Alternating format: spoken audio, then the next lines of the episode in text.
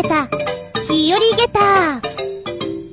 その132、9月8日。おかしいな。なぜに私はここにいるのか。あれ？あれ？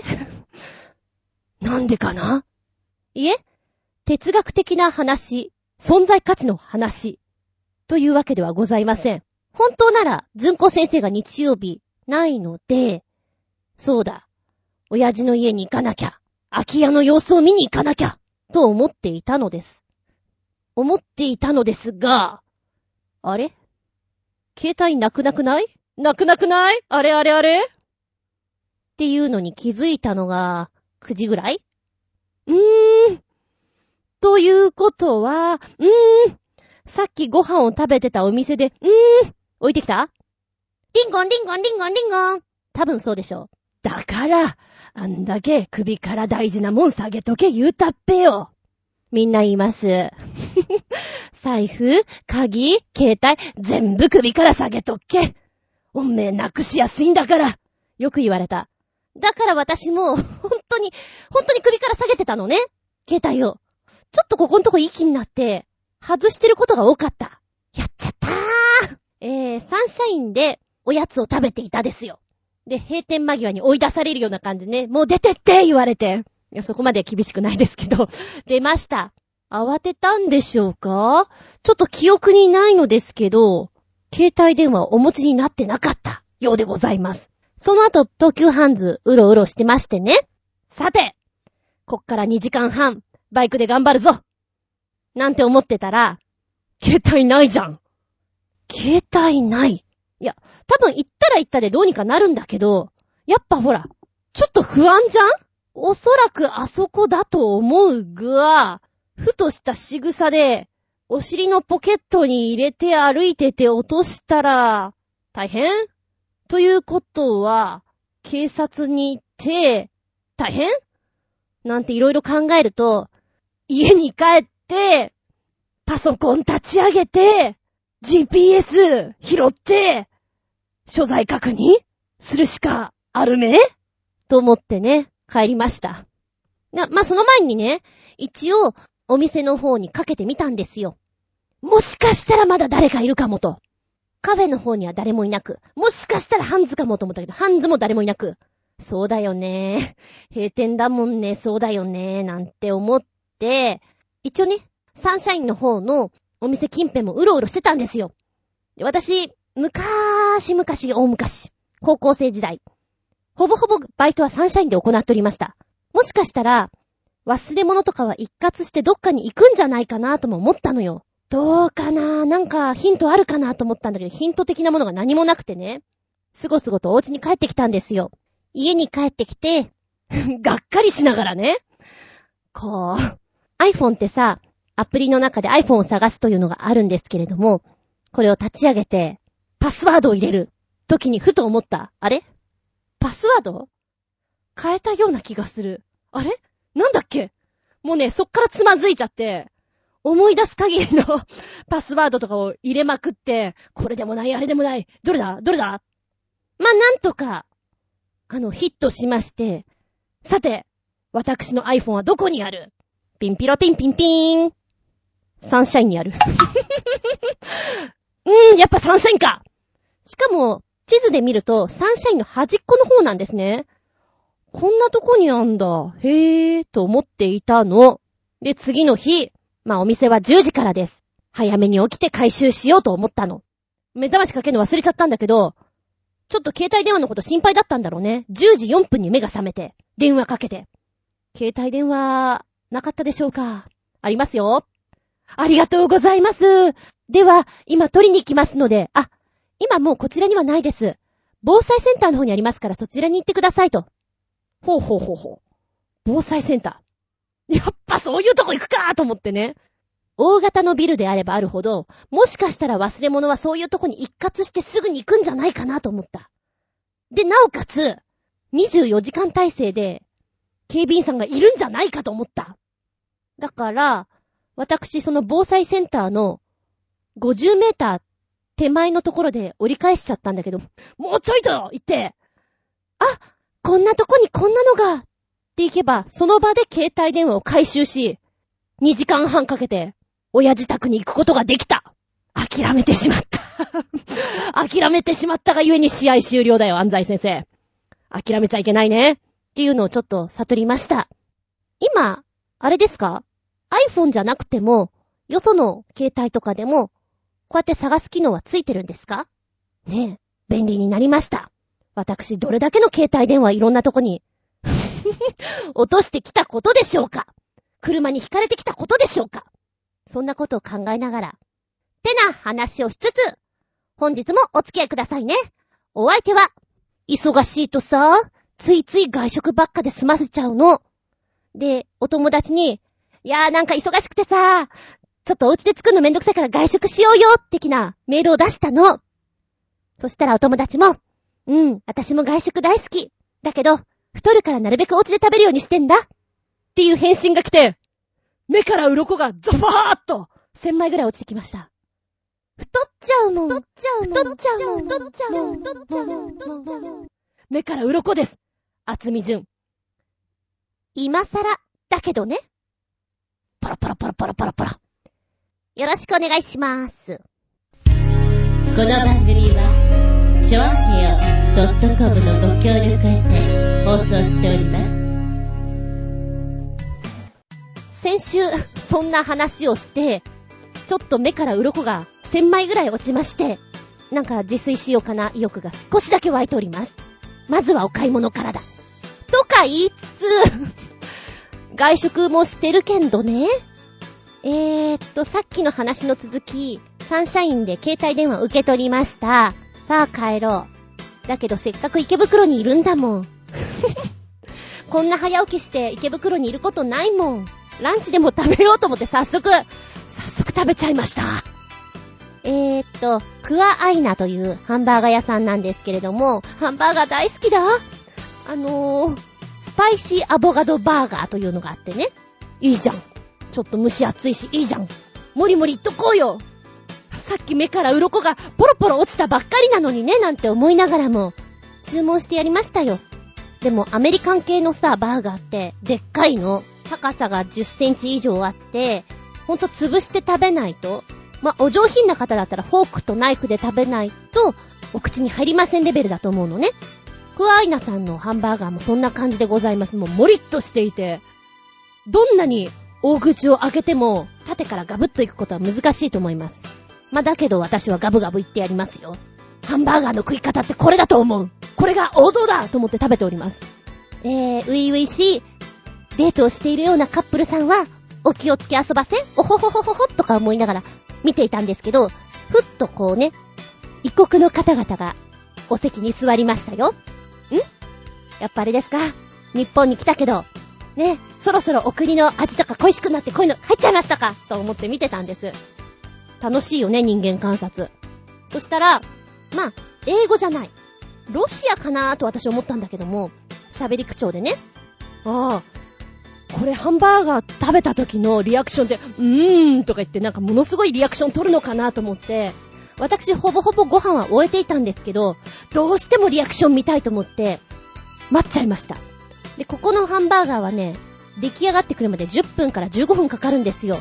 ぜひこれは見なければと。ご夫婦、30代かなまあ、でも実は若いのかもしれない。ご夫婦と、お兄ちゃんと妹さんですね。妹さんは、未就学児と見ました。5歳ぐらいお兄ちゃんは2年生ぐらいじゃないかな。ただ向こうの人って全体的に大人びて見えるから、もうちょっと下なのかもしれません。やっぱ、日本食よりも何よりバーガーだよね。はっはっはーとか言って食べんだろうなと思ってね。ワクワク、ドキドキして、待つこと10分さあ、ハンバーガー来たわよ。ここのハンバーガーは先ほども言いましたけど、本当にでかいです。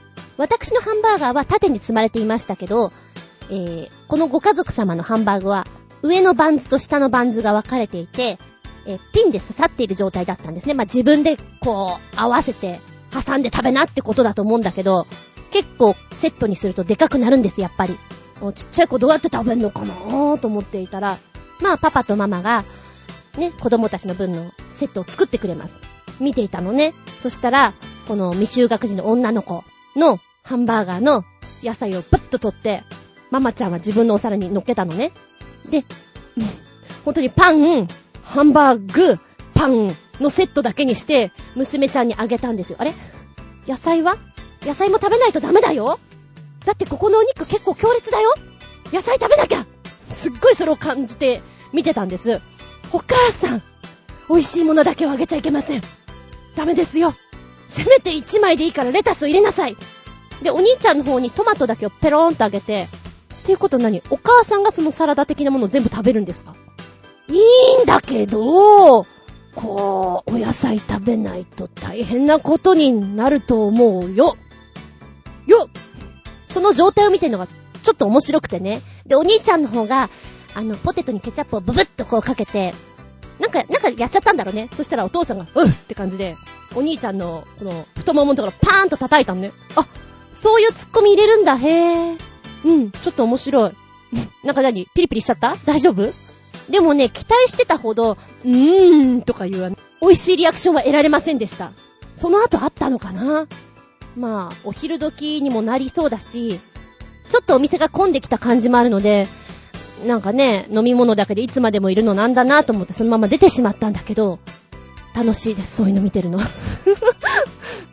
気になったのは、本当にお野菜を食べさせてあげてと思ったぐらい。あとね、男の子の方は、キックボード持ってたのね。えー、これさ、日本で買ったんだよね。多分そうだよね。で、妹ちゃんの方もいっぱいおもちゃ持ってんのね。いいけど、何これでホテル帰るんだよね？うんうんうん。なんか荷物増えたね。向こうでも買えんじゃないなんて思いながら見てました。面白いです。まあ思えば私も子供の頃は野菜は嫌いでした。レタス嫌い。キャベツ嫌い。キュウリは好き。なんか好き。美味しい。トマトは嫌い。プチトマトはちょっと好き。うん、でもプチトマトって私が子供の頃なかったような気がするな。なんて思いながら、なんてのを見るのも、ちょっと面白いですね。次、行くぞあなたも、好き嫌いばっかりしてると、ダメですよ。嫌いでも食べないとダメですよって、私の耳が一番痛いかも。メッセージタイム。最初のお便り、コージアットワークさん。ふつおた、お邪魔しまーす、らっしゃいな。猫を飼っていると、壁や柱で爪を研いだりしてくれるので、敷金が返ってこないことがしばしばありますし、下手をすると修繕費を取られそうです。でも、そういう時は、マンションを取り壊すまで住み続ければ大丈夫。頑張って住み続けましょう。では、わかるー、それ。あ、やっぱり知り合いでいましたね。あの、その方はペットを飼ってるわけじゃないんですけど、うんとね、写真をもともと趣味でやってらっしゃったんですね。で、お風呂場を暗室にしてしまったのかな？で、めちゃくちゃにしてしまったらしいんですよ。見てないから何とも言えないんだけど、で、お家のお風呂はもちろん使えてないし、お風呂とトイレが共同なんじゃないかな。トイレも、お家では使ってない。じゃあどこを使うか。家の目の前が公園なんですって。だから公園のトイレを使ってるって言ってました。で、銭湯を行って、公園のトイレに行ってる。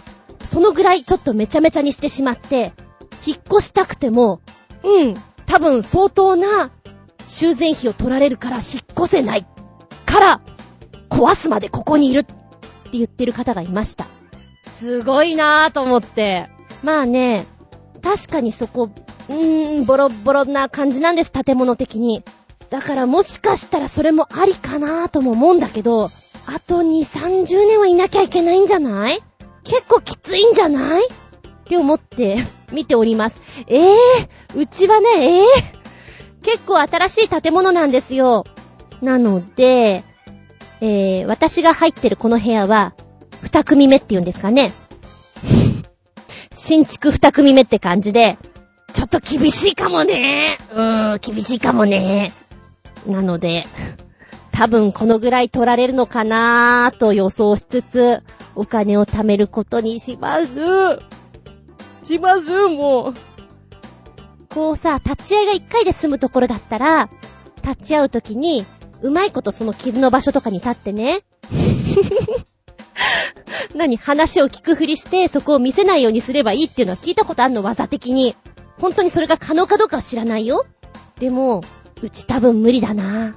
そういうの細かそうな気がする。若干諦めてるところがあります。ありがとうございます。今思ってるのがね、上に住んでる人が、えー、っと、水ですね。水を溢れさせて、この家まで、こう浸透させてしまって、大変なことになればいいのにと思っています。そうでもしない限りは、どうにもこうにもです。ね。無理だと思うけど。そしてもう一丁、お邪魔しまーす。らっしゃいな。関西にいた子供の頃、夏場は街角に冷やし飴の屋台がいました。親には、お腹壊すから飲んじゃダメ、と言われましたが、もちろん飲みました。確か、生姜か何かを入れるかどうかで、値段に2種類あったと記憶しています。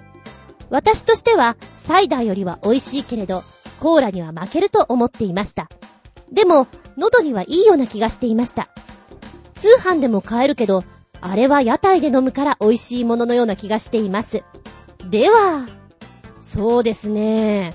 実際飲んでみて、喉に優しいお飲み物という インプットをしました、私も。母親としては、そうだな、炭酸物を飲ませるよりはこっちの方が安心なところがあるかな。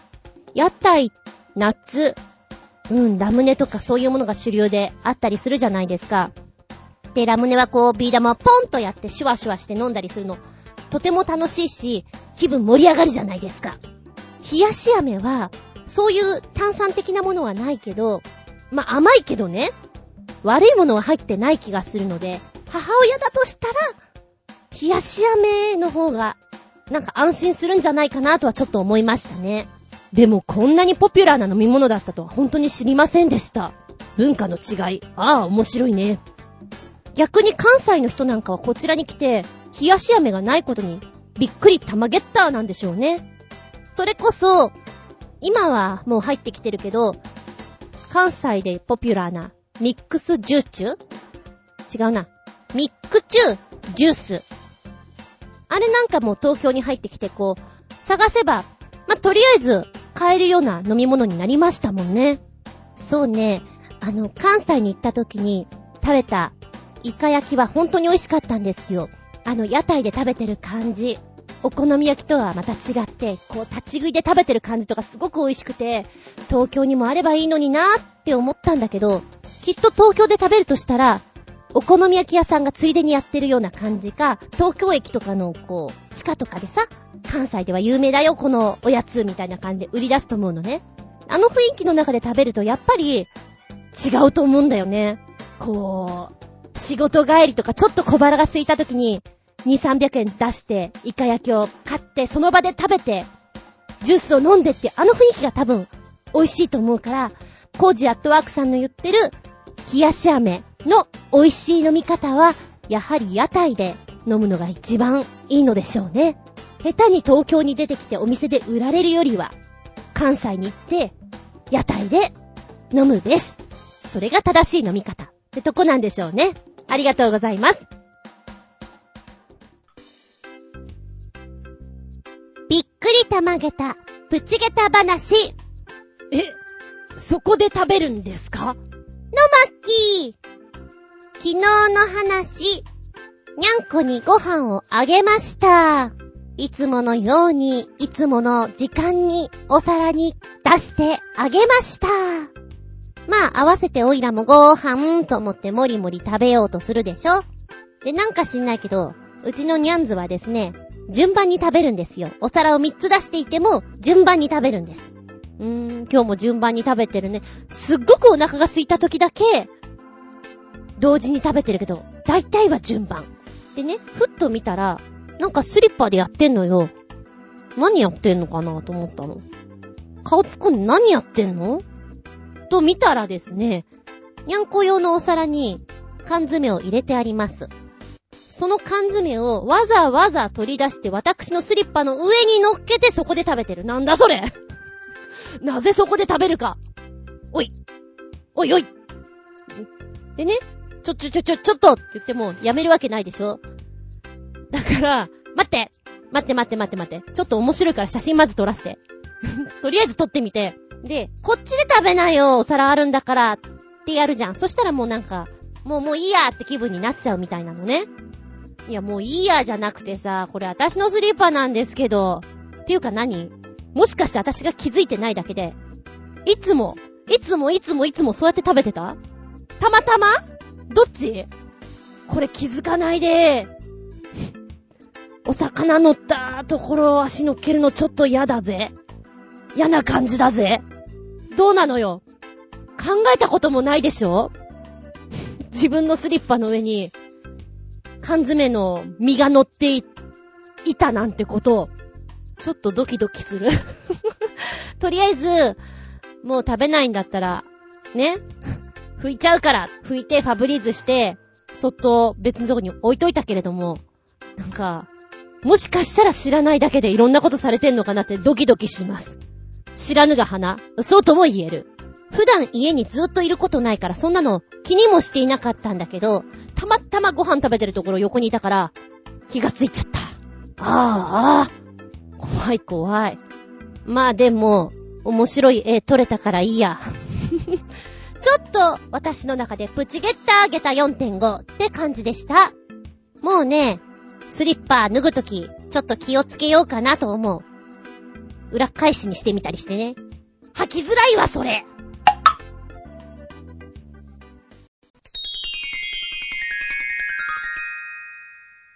シシピアウトタイム。今回のテーマは、飛行機でございます。まあ、なぜにこれにしようかということなんですけど、この間お昼を食べていたらね、えー、っと、再来週ぐらいかなちょっと帰省するよ。なので、ちょっと仕事よろしくお願いしますねっていう子がいたんですよ。愛媛に住んでる子なんですけど、で、あ、何で帰るの？って言ったら、飛行機でーす。でも飛行機嫌いなんですよって言っててね。とりあえず、離陸するときが一番嫌なので、こう、シートのところをガッと掴んで、歯食いしばって頑張ってますって言ってた。ふん、かわいいなぁと思って。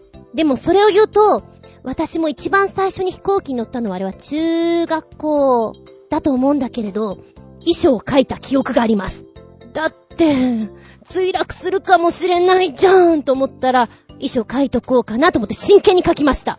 その時はね、父親と私とおばさんと3人で行ったんですよ。だから姉はお家にいたので、ちょうどね、あの、反抗期的な 親と一緒に遊びに行けるかいっていう年代だったので、えー、一緒には行っておりません。飛行機乗ったのはそれが最初です。初めて乗ったのがシンガポールだったので、それはそれは長い時間乗らなきゃいけなくて、ちょっと苦痛だったなっていう記憶があります。耳痛かったし。飛行機に乗る楽しみ。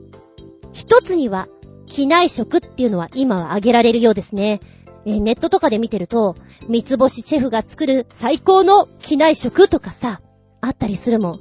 私が最初に食べた時の機内食って味気のないチキンとかビーフとか、なんかケチャップで味がついたような、パンが硬くてパサパサしているような、そんなものを食べていたけど、今は本当に美味しいものが多くてですね、びっくりたまげったと思う。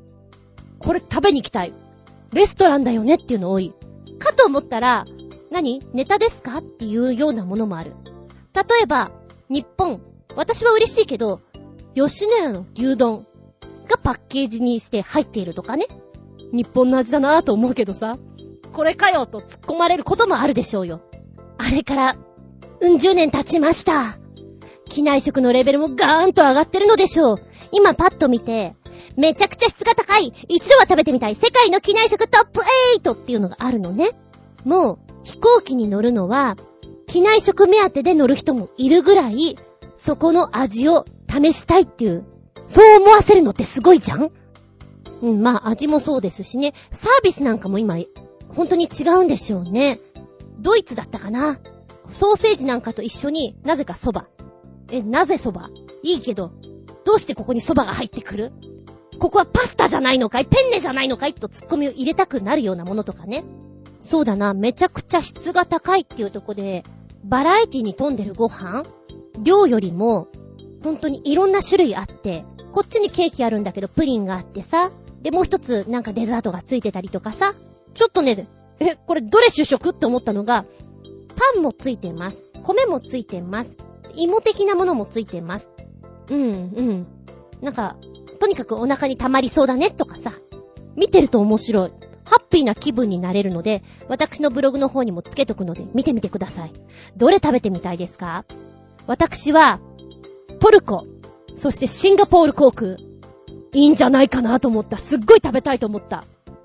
機内食食べたいな私飛行機に乗った時の記憶本当にあんまりないんだけれども、こう、機内アナウンスとかも結構、機長さんとか喋ってたりするんでしょ？何も覚えてないんだけど、結構感動するのもあったりっていうのもさ、聞いて。飛行機乗った、まあ、沖縄に行くときに飛行機乗って行くわけなんだけど、向こうでバイク乗ろうと思っていたので、えー、荷物がですね、手荷物にヘルメット。で、もう一人お友達もいたんだけど、その子も一緒にバイクで行くので、ヘルメット。ちょっと怪しいね、私たちって思ってた。なんかこう、暴動でも起こしそうじゃん。ヘルメットだけ持ってるみたいな。あと、その時に、刃物をよく持ってるんですよ。こう、何かあった時に使えるんじゃないかって。で、まだ、自分もさ、役者業とかいっぱいやってて、刃物持ってると、こう、裏方とかするときに便利なのね。カッターだったかなハサミだったかな機内に持ち込めないんだよね。それ知らなくて、ああ、どうしよう刃物持ってる私どうしようって焦ったことがある。あれ、どうしたんだろう記憶にございませんね。っていうことは、まあ多分安いやつだから捨てたのかな？さらに言うと、まあ長期旅行とかでスーツケース？預けちゃうじゃないですか。なくなったりしたら大変でしょうね。なるべくこう、自分のさ、スーツケースだと分かりやすいようなものを選んどくのがいいですよね。買うんだとしたら。で、もし、普通のを買ってしまったら、これが私のですってこう、分かりやすい目印をつけるべきだと思う。オイラはバンダナとかをね、荷物にくくりつけて分かりやすくしていたかな。で、あるサイト見ていてこれ賢いと思ったのは、自分のスーツケースに、色のついたガムテープでピーッと、ラインを引く、文字を書く。いや、恥ずかしいと思ったらダメなんだけど、分かりやすいと思う。特に、黒いスーツケースを持ってる人なんかはいいんじゃないですか？わかりやすいと思うよ。で、親と言ってた時には、花柄のスーツケースだったんで結構ね、デーハーなんですよ。あ、あれだって遠くから見てわかるから、そういう目印はいいかもしれませんね。でも中にはさ、やっぱり自分の荷物が誰かに持ってかれちゃったりとか、わからないとかっていうのはいっぱいあるんだろうなとは思う。何にも悪いものは入れてないんだけど、こう 物をさ、渡すときとかちょっとドキドキするんだよね。見られたらどうしようとか。まあ、そういえば、飛行機に乗るときに靴脱いで、窓開けるんだよって言われた。窓開くかいなと思ったけどね。でもその時に、このボタン何かなって押して、なんでしょう。とりあえずボタンって押したくなるじゃん？ポチって押したら、CA さんが、何かご用ですか？ってやってきて、あ、呼んじゃったって思った時がある な、何の用事もなくてとりあえず押しちゃいましたっても言えなくてね、そんなことがあったかな？まあ、CA さんは CA さんでほんと大変らしいですよね。一人だけ現役のキャビンアテンダントさんいまして、国内線から国際線になって、英語大嫌いっていう子なんですけど、おもてなしをするのが好きだっていう人ですね。で、いろいろ面白い話を聞いておりましたね。何よりも怖いのは、やはり、先輩 CA っていうのは本当に怖くて、笑顔で、ひどいことをグッと言われるからもう、きついきついって言ってました。え、それは映画とかの話じゃないのって思うようなことがいっぱい。まあ、例えば、しゃがんで物を取ろうとしたら上からジュースが降ってくる。あらごめんなさいとかね。あなた仕事できないんだったらゴミ箱に入ってなさいよ。とか怖いね。なんかそういうピリピリっとした空間が、ある意味 いい規律でお仕事しているのかもしれませんね。なんかそういうさ、人間模様この笑顔の下に何、何、何があるんだろうって思いながら見てるのもとても楽しいです。私は、うーん、そうだな、飛行機乗った時に CA さんが見える座席とかではなかったんですけど、ちょうど、こう CA さんが、ね、あの、補助席じゃないけど、あそこに座って、離陸する時とかっていう作業を見てる人はね、なんか結構あの、座りながらメモとかを見ていたりとかさ、なんかいろいろ作業してるのが面白いと言ってましたね。で、あとあれなんでしょ ?CA さんの席の近く、なんか男性が割と座ることが多いんだって。保安要員じゃないけど、何かあった時に助けてもらう、ちょっとガタイのいい人はそこに座らせるっていうのを聞いたことあるんですけど。例えば、ハッチを開ける手伝いだとか、例えば、誰か倒れた時に運んであげるだとか、そういう保安要員じゃないけども、補助的な作業をしてもらうのに、もし何かあった時に、男性で体格がいい人は割とそこに座ることが多いらしいです。どういう風に決めてんのか知らないけどね。ではここでメッセージいこうかな。コージアットワークさん。テーマ、飛行機、お邪魔しますいらっしゃい。私はなぜか普通の旅客機が苦手です。なんだか潜水艦と同じで、違いは外が海ではなく空なだけのような閉塞感を感じます。以前ヘリコプターとセスナに乗った時はそんなことを感じなかったので、これは大型機の構造の問題なのかもしれません。そんなわけで、私は飛行機で旅行するくらいなら、船旅の方が好みです。船なら、嵐で振り回されても耐えられます。エアポケットの恐ろしさに比べたら何でもありません。あ、でも、潜水艦で旅行するくらいなら、飛行機の方がいいかも。では、あ、そうなんだ。ちょっと意外かも。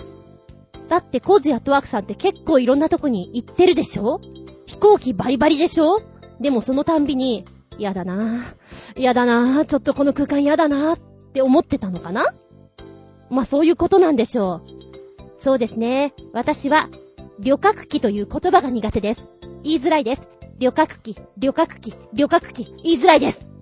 もうちょっと台本にこれがあったらすごくブルーになります。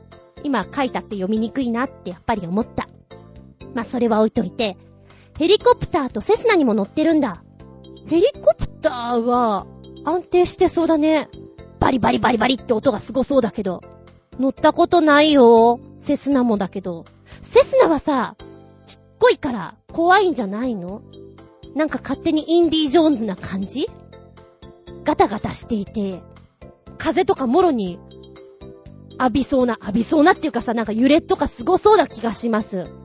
そうだね。おいらね、エアポケットっていうのも味わったことがないので、怖さはちょっとわからないです。本当に怖いんだってね。ガクンって落ちるから。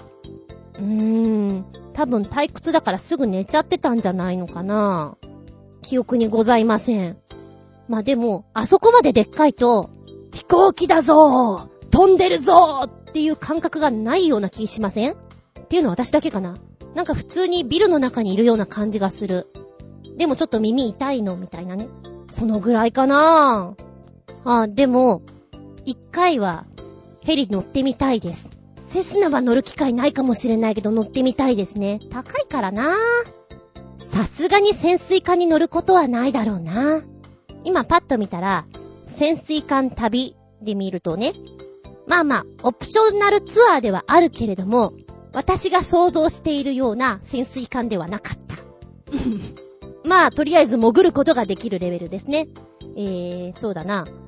ハワイですとか、グアムですとか、海が綺麗なエリアで、どうぞ潜って、海の生物の、ま、海の綺麗なエリアで、どうぞ潜ってみてください。これだけ綺麗なんですよっていうのを、海底探検じゃないけど、うん、そういうのを味合わせてくれるツアーはあるんだなっていうのはわかりますね。ありがとうございます。船の旅もいいよね。まあ、でもあれもなんか、大きければ大きいほど、船？って感じだよね。なんかもう、マンションが動いてる？ホテルが動いてるようなイメージだもんね。小さいんだったら揺れがあるかもしんないけれども、それでもフェリーレベルでも、結構しっかりしてるもんな。うん。おまけの系。CA さんのサービスこんなのあったら、てんてんてん。ゴージャットワークさん。長時間の飛行で暇な時、ボードゲームの相手でもしてくれるサービスがあるといいかも。付きっきりではなく、通りがかりに駒を進めてくれるだけで十分です。なんかこれすっごくいいね。気持ちがほっこりしました。忙しい CA さん。でも歩くたびに次の一手、みたいなさ。いいじゃん。だとしたら、ああ、アジア系の方だとやっぱりなんか良さそう。囲碁とか、将棋とか。ヨーロッパ系だと、チェスとかになってくるからなんかまたちょっと違う遊びになりそうで。うん。これはなんかやってくれたら嬉しいかな。じゃあ便乗して私は、やはり暇な時間でございましょうそうですね。CA さん、お笑い部を作りましょう。お笑い部。なんだそれ。とりあえず、面白いネタを披露してください。えー、CA さん、二人でも三人でもちょっとこう、お笑いをね、ネタをね、披露してくれる。一人でワンマンで、こう、トークショーでもいいです。面白いんじゃないかと思いますけど。ただ恥ずかしいとは思う。なので、CA さんになって、その会社では、ネタ見せライブがある。今月さ、あ、あそことあそこのライブがあるんだよね。ちょっとネタまとめとかなきゃとかさ。楽しそうじゃない？余計な仕事が増えて。でもやはり長時間乗ってるから、何かしらこう、気を紛らわせられるようなものがあったらいいんだろうね。ありがとうございます。ちょっとこれ、いいね。ボードゲーム。素敵です。そうだ、この話をしようと思った時に決め手となったのがね、ちょうどその友達とかに話を聞いてた時に、す、すごい話だね、それね。なんか投稿したら使ってもらえるんじゃんっていうのがありました。よくドラマとか映画とかで、どなたかお客様の中でお医者様はいらっしゃいませんか？っていうアナウンスが流れたり、バタバタするシーンっていうのを見たことがあるとは思うんですよ。これを実際に経験してらっしゃる方。すげえなと思った。えーとね、25、6歳の頃って言ってたかな友達と一緒に、グアムだったっけ？フィリピンだったっけ？まあ、あの辺に行きましたと。で、フライト前にホテルビュッフェで牡蠣を食べました。二つ食べました。美味しかったです。そして飛行機に乗りました。ちょっとしてから、あれ？なんか手が震える。あれ？なんか、あれおかしいな。なんか、動きがうまくできない。ちょっと呼吸が苦しいかも。私もう死ぬかも。と思ったんですって。おそらく日本に帰ってくるまでは、6時間7時間、飛行機に乗らなきゃいけませんよ。まだ乗ってすぐ、そんな状態。隣にいた友達が異変に気づいてくれたんだって。どうする？万全のつもりでこう飛行機乗ったはいいけど手が震え出すって。痺れ出すって。で、まだまだ先長いじゃんでもおそらく、ピーンと来るんじゃないかな。牡蠣って。牡蠣しかないわって。友達はその時に食べてなかったんですって。おう、ノーですよね。で、手が震え始めて、ちょっと意識がはっきりしなかったらしいんですけど、うっ吐くって思ったらしいのよ。で、おそらくそっから先は反射神経が素晴らしかったんだと思うんですけど、バッと立って、立ったのもすごいなと思うんだけど、目の前にあった紙袋ね、ちょっと取って、そのまんまなさったそうなんですよ。そうすると周りは騒然ですよね。いきなりそんな人が立って、リバースは。もう騒然。で、その後に、倒れちゃったらしいんですよ。そしたらアナウンスで、先ほどの、お客様に、ドクターはいらっしゃいませんか？があったらしくて、意識朦朧としている中、ドクターがいたらしいんです。ただ、外国人。外国人で、まあ、バカンスかなんかに来てたんでしょう。なんかペラペラペラって英語で喋られたんだけど、何言ってるかわかんないんだって。まあ、わかったとしても答える気力はなかったみたいなんですけど、で、なんかその、熱とかさ、脈とかもう見てもらったらしいんだけど、とりあえず、ペラペラペラって外人さん喋って、そのまま行っちゃったんだって。まあ、どうやらその後に甘いお飲み物が来たから、飲み物を彼女にあげてくれ的なことを言ったんでしょうね。で、それ飲んで、本当だったらこう、ちょっとさ、席が空いてるところとか、映って、横になれたら一番いいんだけど、すげえ混んでたんだって。空きがなかった。から、しょうがないからその場所にいて、気分が悪くなったらそのままトイレに行くぐらいな話だったんですって。恐怖だよね。5時間、6時間その状態。で、トイレに行って、やっぱりなんかね、吐き気が止まらないんだって。食中毒って割とそうだって言うじゃないですか。もうそれはね、それはそれはすごいびっくりするようなものが出てくるって言ってました。お食事中の方は申し訳ないんですけど、で、トイレにパタンって入った時に、あの、とっさにこう、便器の方に行けなくて、洗便台のところに、ドフッと、行ってしまったんですって。かわいそうですよね。すごいかわいそうだなと思うんだけど、25、6の女の子、その状態でちょっと呆然としてしまったと。あの、ある程度出しちゃうと、元に戻るじゃないですか。そしたら、CA さんがね、ドアをどんどん叩くんだって、お客様？お客様？ってどんどん叩く。どんどん叩くけど、今トイレの中は大変なことになってると。で、彼女は考えました。この洗面台にタプンとあるこの状態を CA さんにやらせるわけにはいかないなと。どうしよう。どうしよう。ふっと目にした時に紙コップがあった。だからね、私紙コップで一生懸命すくってトイレの便器の方に流したんだよって。その間ずっと CA さんがお客様っって言うんだけど、大丈夫です、大丈夫ですって言いながらやったんだよって言ってました。ひどい話だと思って。ただ、私的には、ネタをありがとうって思った。だってそんな経験ないじゃんで、意識朦朧となって、席に戻りながら、友達に後で聞いたら、ねえ、なんかドクターって外人だった？って聞いたんだって。白人だったよ。友達もさ、一緒に旅に行った子がそんな状態になっていて、どうしていいかわかんないよね。私もどうしていいかわかんないもん。でもおそらく、私だったとしたら、そうだね、言えるのは、危ないものは食べないでってことかな そのぐらいだよね。飛行機に乗る前は、危険なものは食べないで。彼女言います。牡蠣はね、今もすっごい好きなんだけど、怖くて食べられませんって。そうか、そうか、そうか。そういう経験してみんな、大人になってくんだね。恥ずかしい旅だったんだろうなと思います。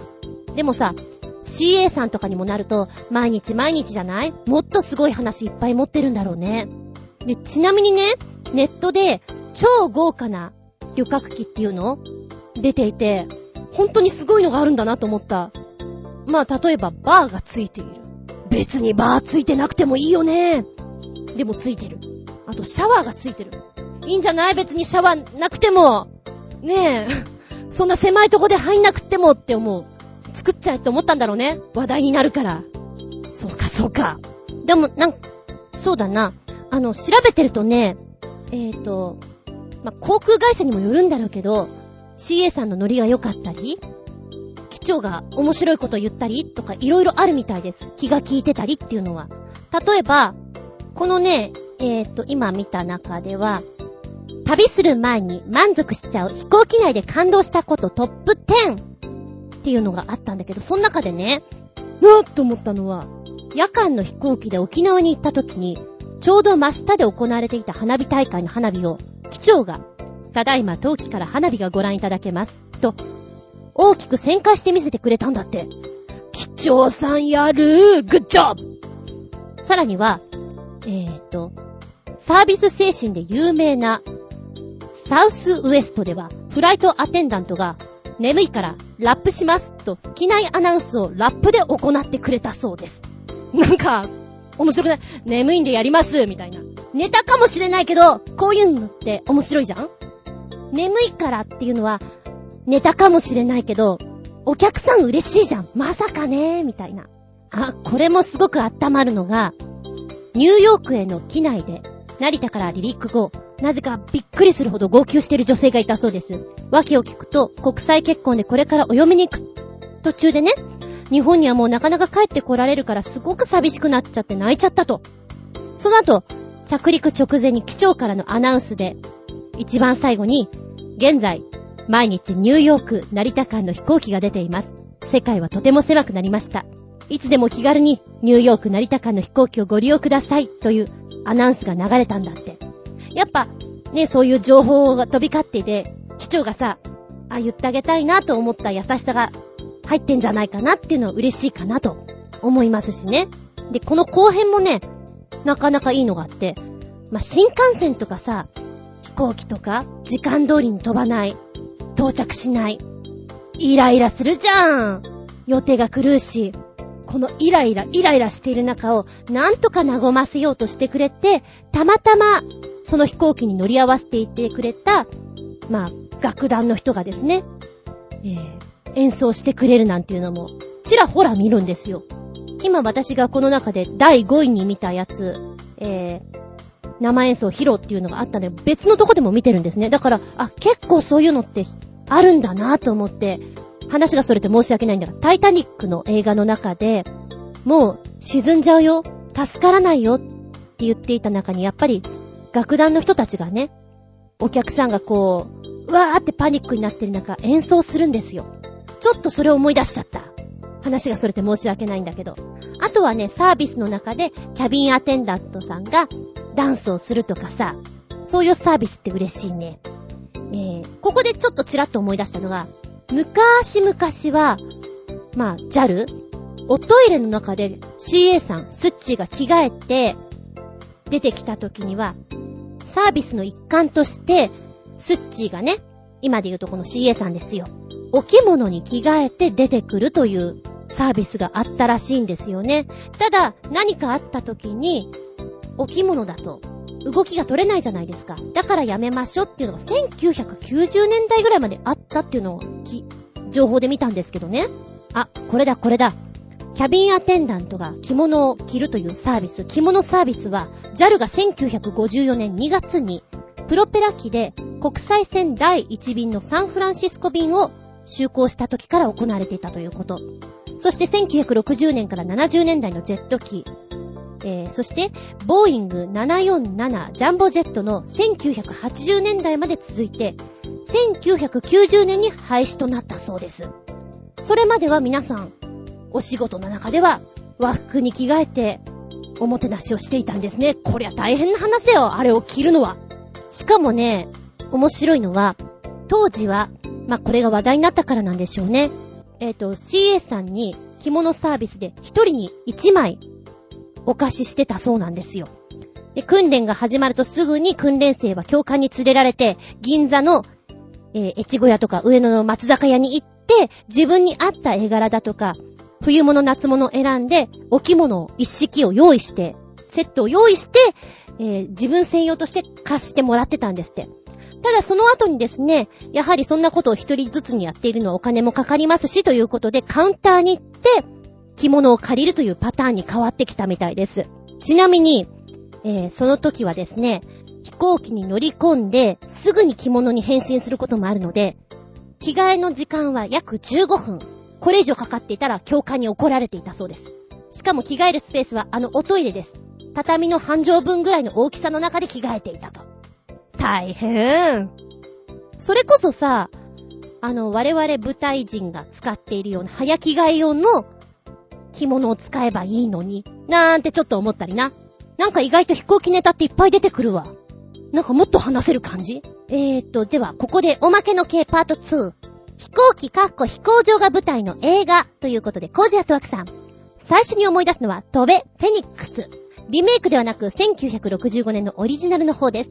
砂漠に墜落した飛行、砂漠に墜落した旅客機の残骸から、脱出用の飛行機を作る話。飛んでるシーンよりも労働してるシーンが多いのですが、好きな映画です。次に思い出すのはスタンリー・キューブリックの博士の異常な愛情、オープニング B52 の飛行シーン。ピーター・セラーズの演技がおかしくて怖い映画でした。という2本つけてくれました。はい、今リンクつけてくれた YouTube の動画見てたんですけども、まずは飛べ、フェニックス。物を作り上げるシーン。そして一番最後にきっと飛んでくんでしょ？っていう、うん、ストーリーものってなんか、力入って見ちゃうな。私もこういうの好きですね。へえ、こういうの浮かぶんだ。そして二つ目の、キューブリックのね、作品。1分47秒なんだけど、絵が綺麗だなぁと思っていた。ピーター・セラーズの演技がおかしく怖い映画。えー、名前は聞いたことあるんですよね。名前っていうか、このタイトルとかも聞いたことあるんですけど、見たことはなかったです。そうですか。それはね、映画はいっぱいありますから見たことないのいっぱいあるだろうなと思いつつも、なんかこういうの聞いとくと、あ、ふとした時にそうだそうだって思い出して見れるからいいよなと思いますね。ありがとうございます。そうだな、映画もたくさんあるけど、じゃあ、おいらは、あえて邦画、コメディ、ハッピーフライトをおすすめしましょうか。疲れていても、なんか楽に見られるコメディ映画です。ぜひ見ていただきたい。かわいいから。なんか飛行機の話いっぱい出すぎちゃって、次に引っ張りそうな感じです。メッセージありがとうございます。迷子の育成。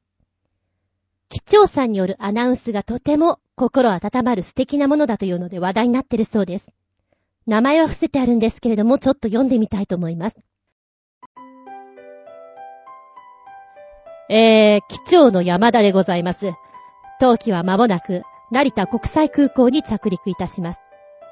小さなお子様をお連れのお客様、お子様はちゃんとお隣にお座りでしょうか？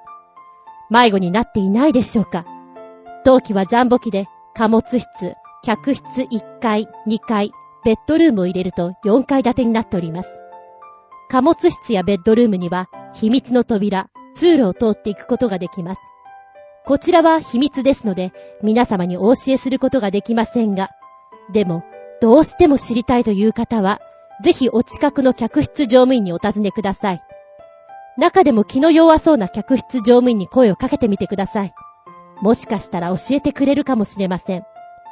しかし、私、パイロットを16年間しておりますが、未だかつて気の弱い客室乗務員に会ったことは一度もありません。これらの秘密の扉ですが、たまに見つけてしまって入り込んでしまい、迷子になってしまうお子様がいらっしゃいます。もし、お子様が迷子になってしまい、見つけられない場合は、お近くの客室乗務員にお知らせください。一旦皆様に登記をお売りいただき、CA、パイロット総出で大捜索いたします。そして見つかった際には、一旦日本航空でお預かりし、10年後に立派な客室乗務員、またはパイロットとしてお返しいたします。えー、昨年の夏休みには7名のお子様が迷子になり、現在日本航空でしっかりと訓練中でございます。えー、最後になりましたが、このように日本航空が業務を続けていけるには、本日の444名の乗客の皆様をはじめ、国民の皆様のおかげでございます。精神誠意、社員一同頑張って参りますので、今後とも日本航空をよろしくお願いいたします。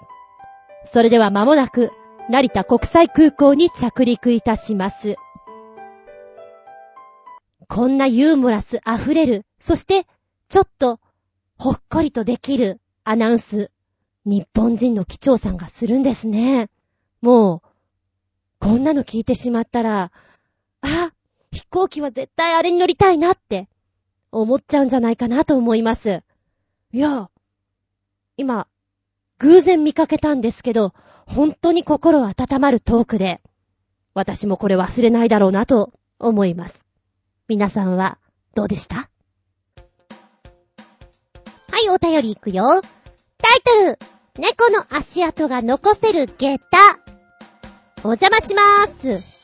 動物の足跡が残せる下駄の中に猫の足跡が残せる下駄もあります。和装の時にいかがですか？では、ということです。コージアットワークさん、ありがとうございます。これ、とっても可愛いですね。見た目は下駄です。普通の下駄。うん。まあ、ちょっと言うならカラフル下駄かなとは思いますけれども、裏返すとですね、下駄の刃の部分というのですか？この部分が普通の下駄だと、数式で使うようなあの、イコール、みたいな形になってるじゃないですか。こちらの、えー、動物の足跡下駄っていうのはですね、えー、それこそひっくり返した時に、動物の足跡の形になってるんですよ、まんま。山猫、猿、フクロウ、ヤモリ、ティラノザウルスの足跡なんですね。まあ、ポイントはですね、ひっくり返した時に可愛らしいっていうのがとてもわかると思うんですけれども、ぜひ、これを履いて歩いていただきたい場所がある。砂浜である。砂浜を歩いていただきたい。もしくは畑。泥のあるところ。これを履いて、歩きますと、こう、足跡になってるから。歩いた部分がそのまま動物の足跡として残るんですよ。すごく可愛らしい。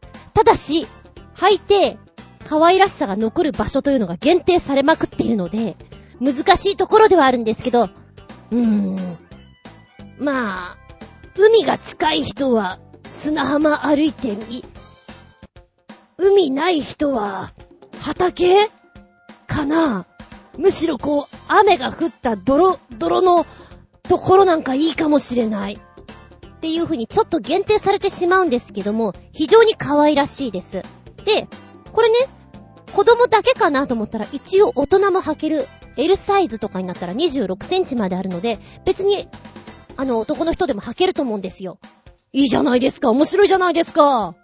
アイデアとしては。今までなんでなかったんだろうとちょっと思ってしまう。ただね、下駄の形のバランスから見て、うーん、足跡の形が中央にあればあるほど、歩く時のバランスっていうのは、ちょっと難しいものがあると思うんですね。その点、え、このバッテンってなんだろう？バッテンヤモリ？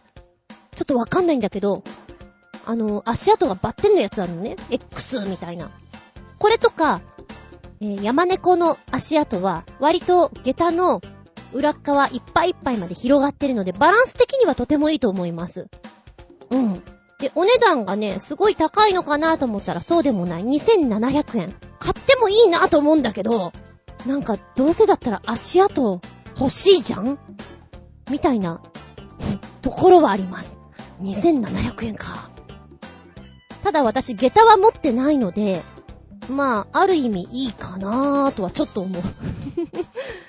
私の番組下駄だし、可愛いんじゃないかなとちょっと思ってます。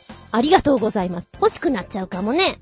まあ、こうやってさ、いろんなものを教えてもらったりするじゃん。やっぱ欲しくなっちゃうから、後々買っちゃうんだよね。そう。で、前々に教えてもらった猫の肉球のする香りのクリーム、やっと届いて使ってみた。ポップコーンの香りがするか？と言われたら、いや別にポップコーンではないかな。フルーティーだよ。でも、実際うちのにゃんこの肉球の匂いクンクンしてから、このクリームつけると、うん、違うね。肉球の香りじゃないかななんて思った。ただ、バカだから、愛病家っていうのは、こういうのあると、萌えってなる。これ買っちゃった、萌え。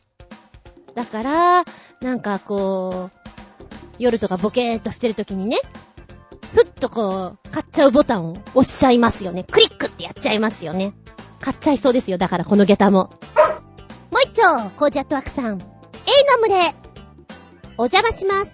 フロリダ州丹波の A の群れってことですが。いや、もうすごいです。では、コージアットワーク。と、くっつけてくれたのがちょっと見れなかったので、同じ言葉で探し出したら、これかなっていうのが出てきた。ちょっと気持ち悪い。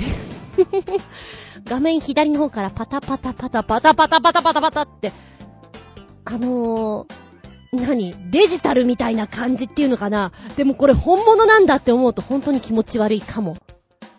すごいね。この群れは結構すごいよ。A って結構でかいでしょ？それを想像するに、すごいことになってるな。これどう、何？何があったの？って本当に思っちゃう。いや、もしも私が、これを見つけたら、なんか大地震が起きるのかもとかも、不吉なって絶対思っちゃうんじゃないかな。うーん。何、何か、勝手に、勝手にビビってしまうような気がします。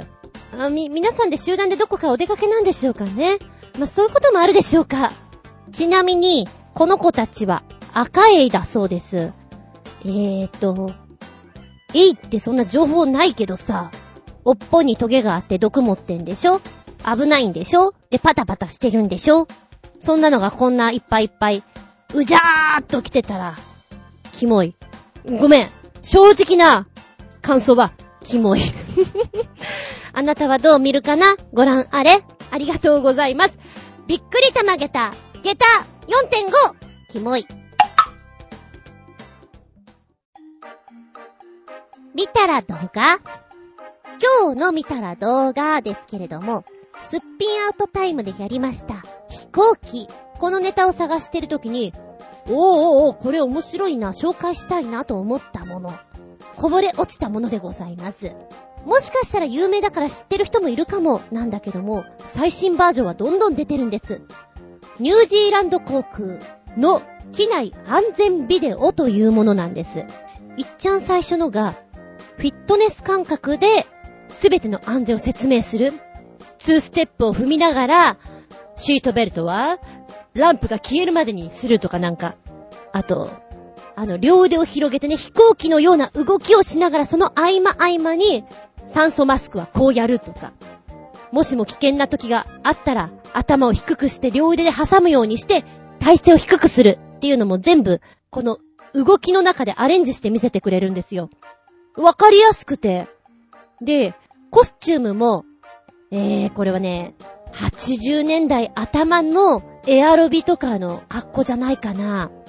大変古臭くて見てるのが面白いです。いいよ。その後ね、このニュージーランド航空のいろいろ、あの話題だから見てみたんですよ。映画とコラボレーションしている感じで、いろいろ作ってる。例えばメインブラック。ラップ調で、よいよいよ、みたいな感じで、あの、安全を説明してくれる。で、ちゃんとね、何、宇宙人みたいな人がいっぱいうろうろしてるような空間も取りつつ、こう、タバコとかもいけないんだよって言って取り上げてみたりとかさ、電子機器はダメなんだよ、宇宙人でもダメなんだよっていう、そういう細かいところがちょっと面白くてですね、ラップを使い、そして映画のバージョン、面白いところを持ってくるから、結構、ほら、そういう説明ビデオってさ、めんどくせえなー、いつも同じでしょっっていうのを飽きさせないで見せる力がある。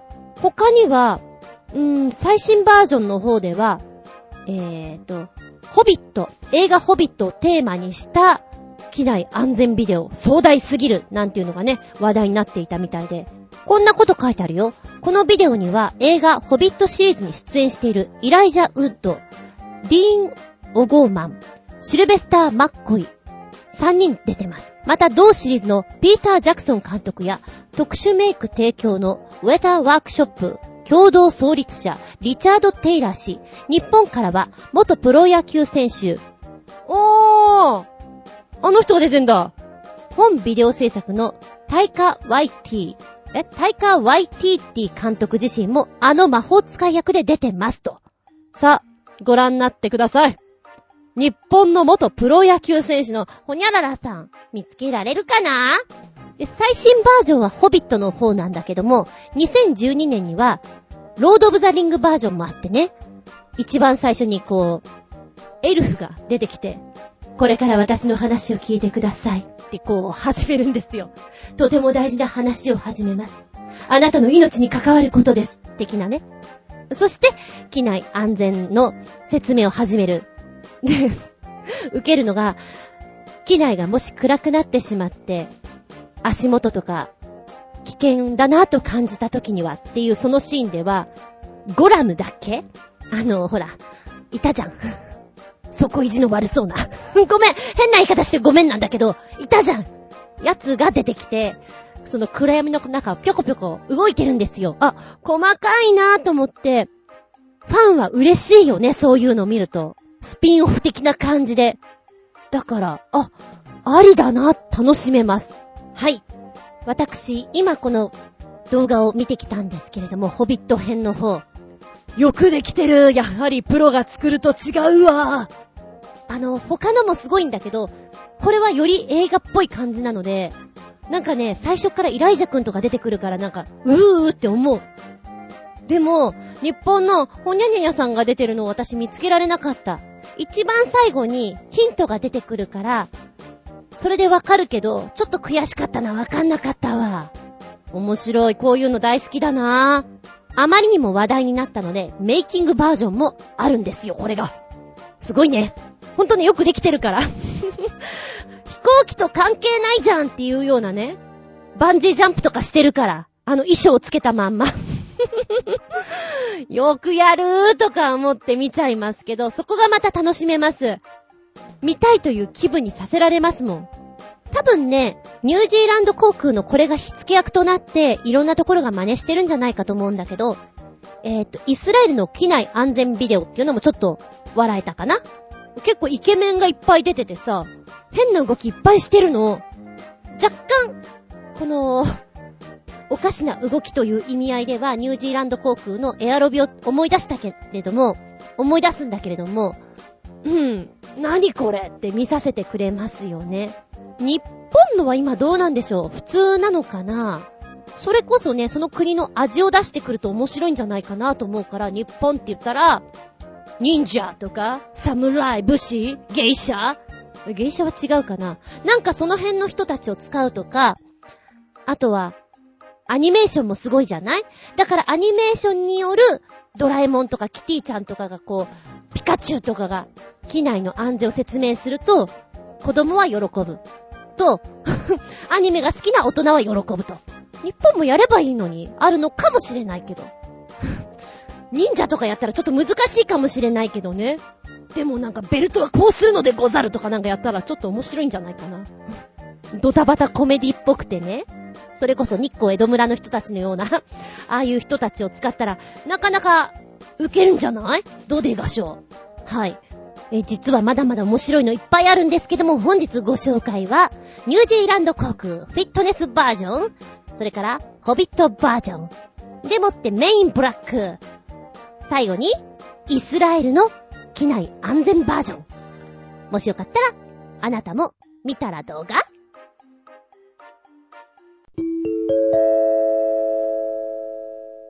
ただいまより、ずんこ先生のレッスンを開始いたします。ずんこ先生の本作り。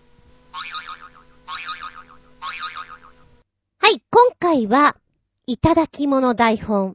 ここんとこずっともらいっぱなしだけど、えー、大阪校の先生からいただきました。二人出てきます。今やってるのは、一、二年生のクラスでやってるかな。台本には、場所、書いてません。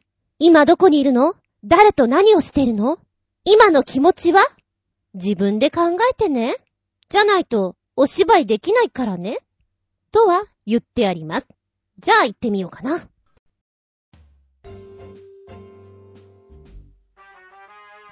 え、どんなに変な話でも信じるって、ほんと嘘つかない？嘘なんてつかないよ。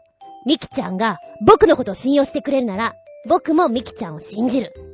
ほんとねほんとに、信じてくれるのね。約束するよ。ちゃんと正直に話してくれるなら。ね。実は、ミッキー、未来から来たのよ。はだから、未来から来たのよ。み、ら、い。嘘つき。どんな話でも信じるって言ったくせに。嘘つきはないだろ。嘘つきはどっちだよ。嘘なんかついてないよ。ついてない。たかしくんなら信じてくれるって思ったのに。ひどいよ。ひどいよもう。ああ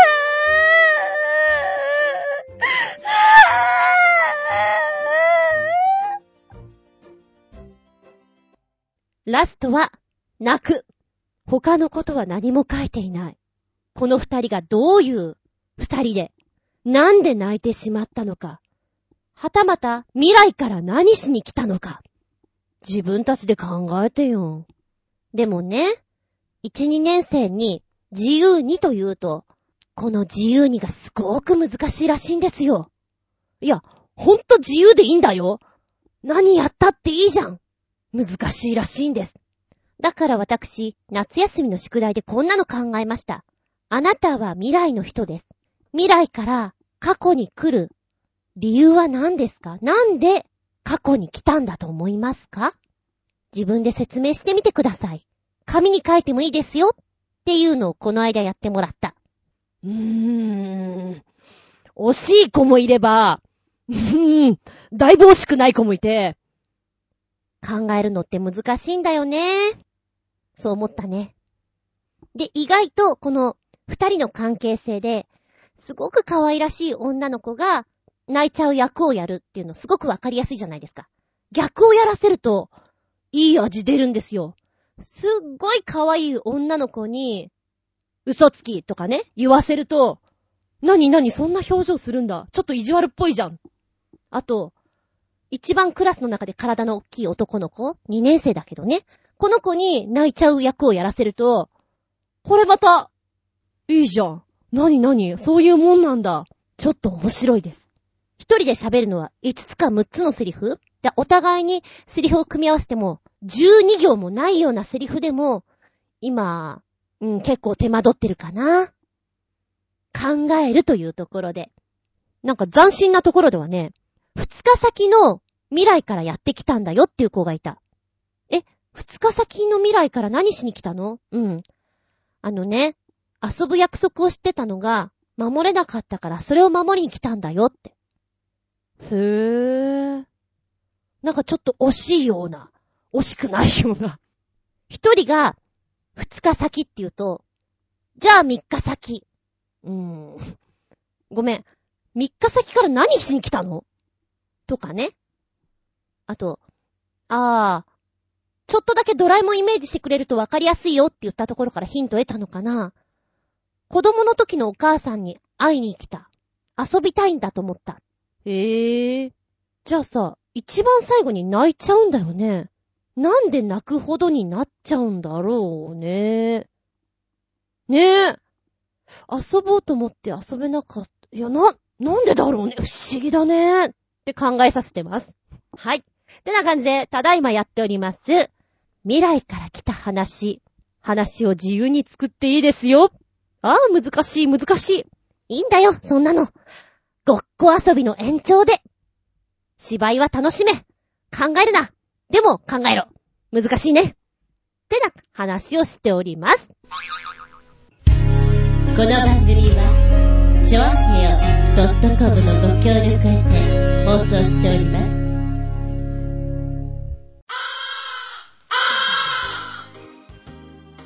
はい、もう終わりになってきました。長々とお付き合いありがとうございます。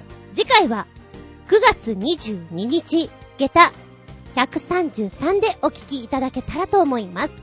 うーん。シルバーウィーク真っ只中なんだね。おいらきっと仕事中なんだろうな。遠い目。テーマは、えー、そうですな。まあ、シルバーウィークということもあるので、がっつりプランナー、気ままにノープラン？で行こうかなと思います。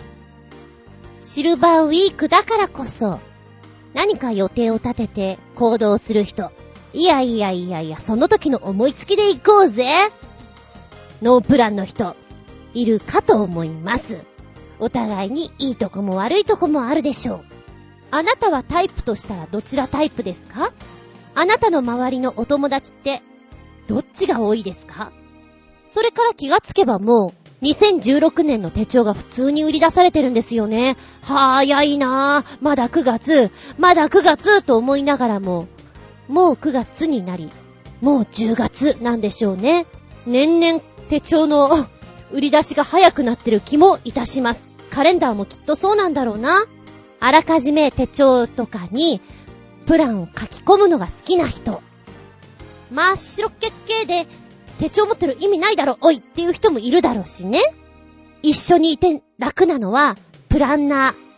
それともノープランの人、どっちなんでしょうかなんて話をしつつ、次回のテーマは、がっつりプランナー、気ままにノープランでいきたいと思います。まあ、もしよかったら、あなたのシルバーウィークの予定でも教えてくださいな。ってな感じでしょうか。えー、メッセージの方は、チョアヘオお便りフォームから送っていただきますが、じゃなければ、パーソナリティブログの方にコメント残しても構いません。じゃなければ私のブログ、ズンコの独り言の方にもメールフォーム用意してございますからこちらに入ってください。えっと、それがめんどくさいっていう人、直前になって、こんなテーマでやりますよというのをやるから、そこにコメント残しても構いません。直接メールアドレスもございます。全部小文字で geta アンダーバー zun アットマーク yahoo.co.jp geta アンダーバー zun アットマーク yahoo.co.jp こちらまでお願いしますね。では次回は9月22日日付が変わるその頃にお相手は私模様替えをしたいです。あつみじゅん。見舞い聞く舞い話す舞い。ずんこの話も、もう、おーしまい。バイバイキーン先週か、食レポのお稽古をしてきました。まあ、月曜日にやろうかなと思ってたんだけど、たまたまね、そうだ、ここのクラスは親御さんが大体いるから、許可を取れば今できるなぁと思ったんですよ。で、ちょっとお声掛けしたら案の定控室とかにいたから、じゃあ、食レポやりたいと思います。実食したいと思うので、もしアレルギーとかあると困るので、心配でしたら中に入ってご覧になってくださいという感じでやってみたんですね。で、まずは、まあ、発声練習とか大体のことを終えて、ホワイトボードにね、食レポとはと書いて、食レポって何やるんだと思う？という質問からいきます。わかることわからない子いるね。じゃあわからない子のために、どういうことだと思いますか？わかる人説明してもらえますか？という言い方をして、こんなことやるんだよ、あんなことやるんだよっていうのをホワイトボードに書いてきます。そうだね。味を知りたいね。味の次に何知りたい？ああ、匂いとかね、いいよね。あと何が、何があるといい？どんなことがわかると嬉しい？とかいうのね、促しつつ、なんとなく私がこう食レポの雰囲気を、じゃあ今から食べてみるから、とか言ってやってみるんですよ。そうすると大体分かってくれるみたいで、じゃあなんとなく食レポって何やるか分かったよね。はい、今からおやつ食べます。30秒ぐらいなんか喋ってくださいと。設定して。で、えー、おやつもね、あんまり多すぎるとなんだなぁと思って、ラムネとグミとパチパチ弾けるポッピングシャワーという31のアイスクリームにあるやつなんだけれども、これのチョコレートバージョンと、クッキーの薄いやつ。あと、やはり、お口の中で弾ける感じを醸し出すラムネ？ラムネの入ったソフトキャンディーみたいなやつかな。この5つを用意して、で、お皿も用意して、どれ食べたい？あ、これ食べるんだ。いいよ。じゃあまず、パッケージを見せて、こっからイメージできるものを想像しながらやってみて。はい、じゃあまず商品名読んでみようか。ハーベスト。そうだね、ハーベスト。ハーベスト何味って書いてある？バタートースト味。っていうことは味は何だと思う？っていう感じで、パッケージを見てイメージを膨らまして、食べるところから。ただね、ちょっと私の説明が悪かったのか、だいたいほら、色や形を先に言ってねって言、伝えたんだけども、大体の子が見ないでもうそのまんまお口にポンポン入れてたから、うーん、今どんな形だった？何色だった？うん、それも伝えてくれると嬉しいな。みたいな感じだったんですね。ただ、日曜日のクラスの子は、まだお芝居経験が浅いんですよ。とっても浅くて。1、2年生なんだけど私から見ると、年長さんな感じ？まだまだ全然幼いんですね。ママーンって泣いちゃうようなタイプなんです。でその割にはよく頑張ってくれたなと思うんだけども、こう、もうおやつをさ、ピリッと取って、口にポーンって入れちゃう。そしたら、これがどういう味かを味わおうと思ってガリガリガリガリ食べちゃうんですよ。そうするとさっきみたいな、こう、ポッピングシャワーっての口の中ですごくパチパチ弾けるようなものだったり、あともう一つ、ラムネが中に入ってるやつはアイスショックって書いたんですね。まあおそらく食べてないんですけど、お口の中で冷え冷えになるんじゃないかと思うんですよ。その辺があって、勢いよくやりますって言った男の子と女の子はね、何選ぶのかなと思ったらその辺の刺激物を選んでくれて、じゃあ食べてみってやったら、本当にパチパチするのがびっくりしたらしくて、全然喋れなかったんですよ。ただ、パッ、パッ、パッ、パッ、表情がすごく良くて、もう何？それだけで面白い。リアクションがいいよ、君は。ねえ、びっくりしたね。でもどう？美味しかった？美味しいけど、なんか喉がパチパチする。みたいな感じでね。なんか、女の子の方は、本当に、アイスショックは冷たかったのか、刺激が強かったのかわかんない。目に涙を溜めるような雰囲気で、あの、すっごく、喉が、喉が痛くて。いいよ。もうあの、無理だったら出していいんだよ。大丈夫だよ。あの、でも、とっても、美味しいです。みたいな。すごく一生懸命で、なんて可愛らしいんだろうと。な、なにもうそれだけで伝わったよと思ったのね。いやー、いいなー。ちょっと私今日感激いたしました。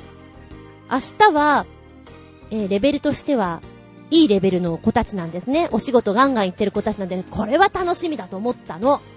思ったの。がっかりだ。ものすごいがっかりを得てきた。おそらくね、お仕事に行ってるからこそ、ここで今カメラが回ってるよ。